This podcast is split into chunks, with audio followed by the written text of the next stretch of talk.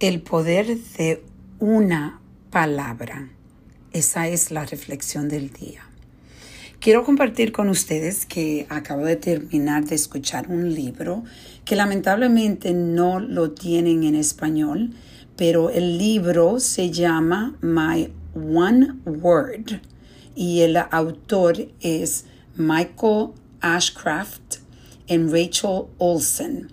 Son, eh, Michael es un pastor que eh, empezó un movimiento de, en su iglesia de, de e, elegir una palabra por año y enfocarse toda la mayoría de las acciones que hacían que hacen en esa palabra.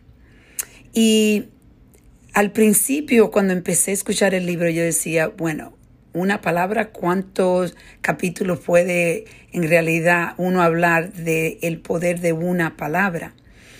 Pero me di cuenta después de estar escuchando este libro lo importante que puede ser elegir una palabra y por el año concentrarse en las acciones que tomamos que nos lleven siempre la meta de esa palabra en mente. Y yo elegí mi palabra. Y ayer estaba compartiendo esto con mi, con mi comprometido y le estaba diciendo que mi palabra es compromiso, commitment.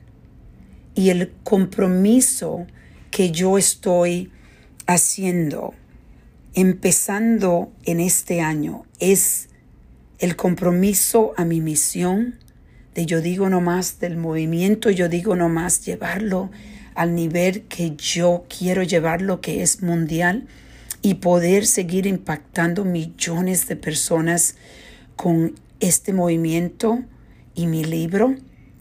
Compromiso a tener armonía en las diferentes áreas de mi vida cuando viene a mi cuerpo, a mi espiritualidad, a mi, a mi familia, a mis finanzas y hasta llegar a enfocarme, tener compromiso de que voy a, voy a disfrutar la vida todos los días.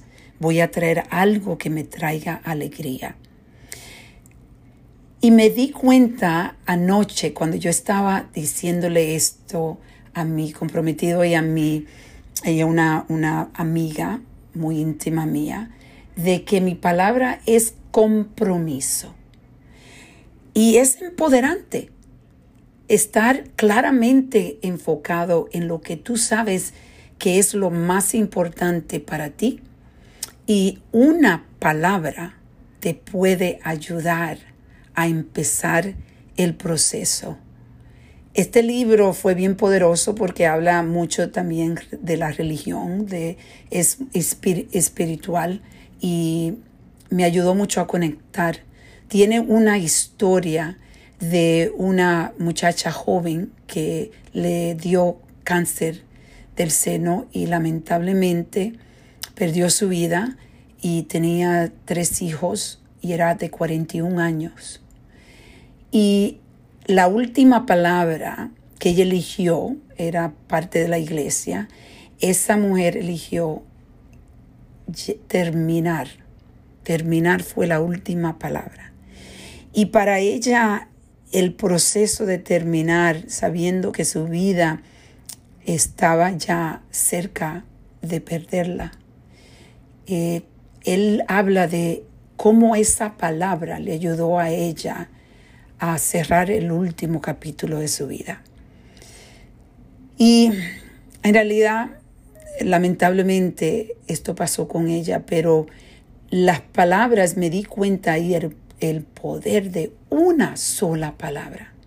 Y es por eso que quiero compartir esto con ustedes. Me encantaría que me que se unan a mí con este movimiento de elegir una palabra este año. Y esa palabra va a, enfocarle en las acciones que debemos de tomar para llegar a la meta de esa palabra por el año. Vamos a reflexionar y a reconectar.